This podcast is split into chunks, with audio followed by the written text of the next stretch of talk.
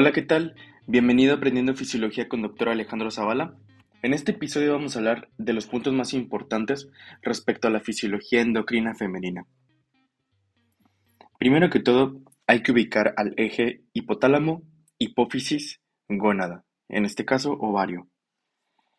Este eje se activa aproximadamente cuando la mujer tiene 9 años de edad, ya que a esta edad madura el sistema nervioso central y comienza con una liberación a nivel hipotalámica de la GNRH, la hormona liberadora de gonadotropinas. Esta hormona llega a la adenohipófisis y hace que la adenohipófisis libere a la FSH y LH, conocidas también como gonadotropinas. Estas van a actuar a nivel del ovario y lo hacen de la siguiente manera. La LH actúa sobre las células de la teca interna para que la teca interna produzca andrógenos. Así es, hormona de hombre, androstenediona. Posteriormente, la FSH, esta estimula a las células de la granulosa que están en los folículos, folículos ováricos y la misión de ellas es aromatizar. Es decir, la hormona de hombre que había producido la teca interna, la androstenediona, las células de la granulosa la aromatizan, es decir, la convierten a estrógeno. Y entonces esta es la fuente de estrógeno, las células foliculares o células granulosas. Hay que tener en cuenta que para que se active este eje sexual, tiene que haber presencia de leptina. Y esta es una hormona que se libera desde la grasa. La leptina tiene muchas funciones, que si bien algunas no se han terminado por comprender por completo, sin embargo la leptina es necesaria para que pueda funcionar el hipotálamo. Es decir, me refiero a que pueda el hipotálamo liberar GNRH hipotalámica y se pueda activar todo el eje sexual. Entonces tengamos claro que la leptina es necesaria para que se active este eje sexual. Algo clínico que es importante es que cuando una mujer tiene una disminución de su tejido graso, tiene una disminución de leptina y por ende no se le puede activar el eje sexual. No tiene GNRH hipotalámica y tampoco las hormonas hipoficiarias y tampoco las hormonas ováricas. Bien, continuando. Como hacer el énfasis en que te digo que la LH actúa sobre las células de la teca interna para que éstas produzcan androstenediona. Y esta androstenediona ingresa a las células granulosas del folículo ovárico y gracias a la FSH se lleva a cabo la aromatización, es decir, los andrógenos se convierten a 17 beta estradiol este es el estrógeno que principalmente se libera del ovario. También es importante decir que de las células granulosa se libera la inhibina B. Y esta es una de las principales en cuanto a la retroalimentación negativa del eje sexual. Tanto el 17 beta estradiol como la inhibina B son hormonas que van a tener sus efectos fisiológicos y además se van a regresar al hipotálamo y van a causar una retroalimentación negativa. Hablando de los estrógenos, hay que tener claro las etapas de vida de la mujer y qué estrógeno es el que está presente. Comencemos con las mujeres premenopáusicas. Premenopáusicas, es decir, son mujeres que no han llegado a la menopausia. Estas mujeres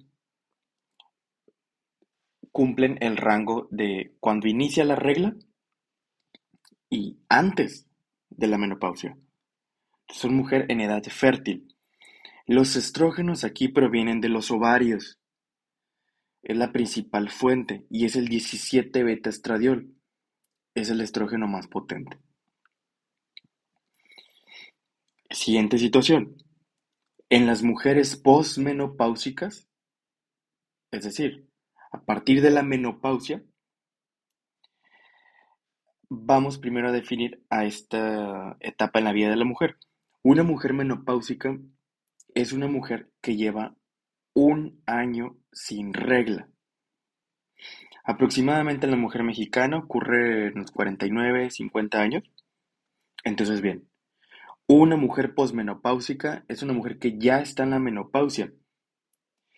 Y concepto importante es que los estrógenos en esta etapa de la vida provienen del tejido adiposo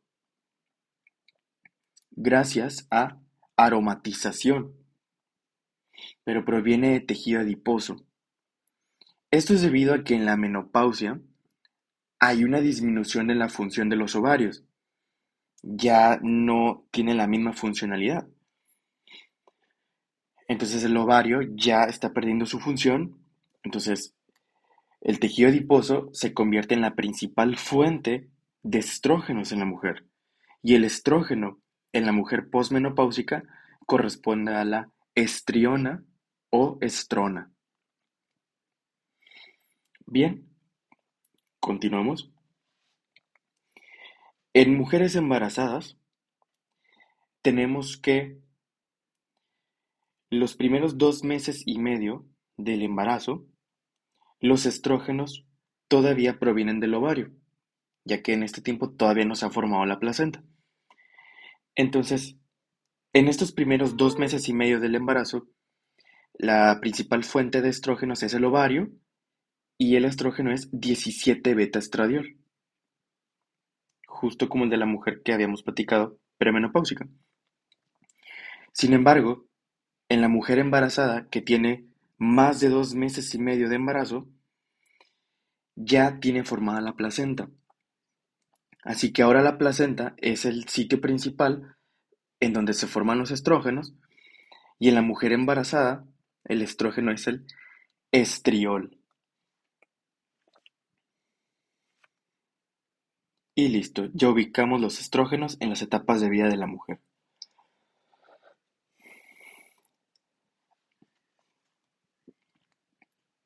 Ahora bien, estudiando el ciclo menstrual, es muy entendible si iniciamos con un ciclo que dura 28 días. Así que vamos a hablar de un ciclo menstrual que dura 28 días y vamos a estudiarlo.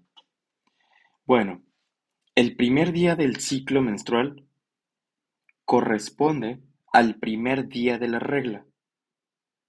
Es decir, cuando una mujer comienza ya con la regla y con el sangrado, ahí se dice que es el día 1. Y a partir de ahí empezamos a contar. 2, 3, 4, 5, 6, así hasta que se cumplan 28 días. Y pues entenderemos que comienza otra regla. Entonces ahí acaba el primer periodo y comienza el otro. Entonces el primer día de la menstruación es el primer día del ciclo menstrual. ¿sí? Ahora, por lo general, este ciclo de 28 días tenemos dos fases. La primera fase Vamos a estudiar qué es todo lo que pasa aquí. Los primeros 14 días, lo que ocurre es una maduración de los folículos ováricos. Están desarrollándose los folículos, primario, secundario, terciario. Entonces, los primeros 14 días es un desarrollo de folículos y ellos están liberando estrógenos conforme se están desarrollando. Entonces, en estos primeros 14 días tenemos una elevación de los estrógenos. Por lo tanto, esta fase la llamamos fase folicular, porque son los folículos los que están desarrollándose, o la llamamos fase estrogénica, porque son los estrógenos los que se están eh, incrementando. Estos estrógenos actúan a nivel del endometrio y provocan una proliferación a nivel de las células del endometrio. hace que empiece a crecer el parénquima, que empiece a proliferar, que se formen nuevas glándulas, que aumente todo el parénquima. Entonces, a estos primeros 14 días también los llamamos fase proliferativa. Bien, aproximadamente como en el día 12 o día 13, hay una elevación de los estrógenos que conlleva a una elevación de la hormona luteinizante, la hormona LH. Y entonces, este incremento de la LH, este pico de LH, lo que provoca es la ovulación. Es decir, que el folículo se rompa y se libere el ovocito que estaba en el interior. Y esto es ovulación. Ocurre aproximadamente en el día 14, en un ciclo de 28 días. Ahora, esa hormona luteinizante o LH actúa sobre el remanente del folículo. ¿Ya ves que el folículo se rompió? Bueno, el remanente, lo que quedó, ahí actúa la hormona luteinizante y lo convierte a esa estructura en el cuerpo lúteo. Y este cuerpo lúteo o cuerpo amarillo es encargado de liberar progesterona. Así que del día 14 en adelante, o sea, del día 14 al día 28, tenemos un incremento notorio en la progesterona. También el cuerpo lúteo sintetiza algo de estrógenos totalmente. Entonces sintetiza tanto estrógeno como progesterona, pero progesterona es lo que libera en una mayor cantidad. Y debido a que aquí se forma el cuerpo lúteo, a esta fase la conocemos como fase lútea, del día 14 al día 28. O también la llamamos fase progestacional, porque está elevada la progesterona, del día 14 al día 28. Continuando con la progesterona, a nivel del endometrio, provoca que haya una proliferación, pero a manera de que las glándulas endometriales se ponen muy tortuosas, muy ricas en cuanto a cantidad de glucógeno, muy ricas en vasodilatación, en irrigación, en nutrientes. Entonces, esta fase la llamamos fase secretora, de este día 14 al día 28. Fase secretora endometrial, porque las glándulas están algo tortuosas. Y bien. Ahora, el cuerpo lúteo aproximadamente dura con vida unos 5 o 7 días. Puede variar según la bibliografía que tú leas pero aproximadamente es esa cantidad de días. Sin embargo, el cuerpo lúteo, em, que se encuentra liberando progesterona, tenemos que esa progesterona siempre dura 14 días presente en el organismo. ¿Sí? La progesterona siempre dura 14 días. Entonces, esta fase lútea de la mujer siempre corresponde a 14 días. Nunca se va a mover. Es decir, cuando ocurre la ovulación, ok, comienza la fase progestacional y siempre va a durar 14 días. Es ley. Nunca va a durar más, nunca va a durar menos. Siempre dura 14. En cambio, entonces, ¿Cuál es la fase del ciclo menstrual que sí se puede alargar o se puede acortar en duración? Viene siendo la fase proliferativa, la fase folicular, los primeros 14 días. Esos es posible que varíen. Hay chicas o mujeres que duran más tiempo en esta fase o duran menos tiempo en esta fase. Esta es la fase que puede variar, ya que los folículos se tardan y varían cierta cantidad de días. Así que bien, eso es algo importante. Muy bien. Continuando con los estrógenos, estas son hormonas de origen de grasa. Estrógeno es una hormona esteroidea y debido a esto viaja unida a proteínas transportadoras, tiene una vida media larga, tiene receptores intracelulares, ya sea en el citoplasma o sea en el núcleo. Y esta hormona también incrementa la transcripción genética. Todo esto lo hacen las hormonas que son de un componente graso. Bien, en cuanto a los estrógenos y los momentos en los que se encuentra aumentado es en dos momentos, en el ciclo menstrual. Y tenemos lo siguiente. La primera elevación de estrógenos ocurre justo antes de ovular. Eso es algo importante. De hecho, este incremento de estrógenos es lo que hace que incremente la hormona LH y luego esta ya hace que se ovule.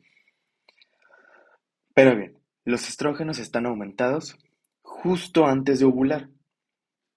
En cambio, también los estrógenos va a haber otro incremento a mitad de la fase lútea o fase progestacional, ya que el cuerpo lúteo también se encarga de liberar a, estos estrógenos, así que, ok, a mitad de esta segunda fase, o sea, la fase progestacional, ahí tendremos también una elevación de estrógenos.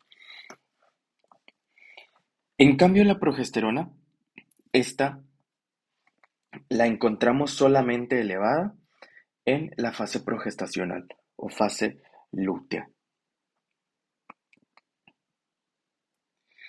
Y muy bien.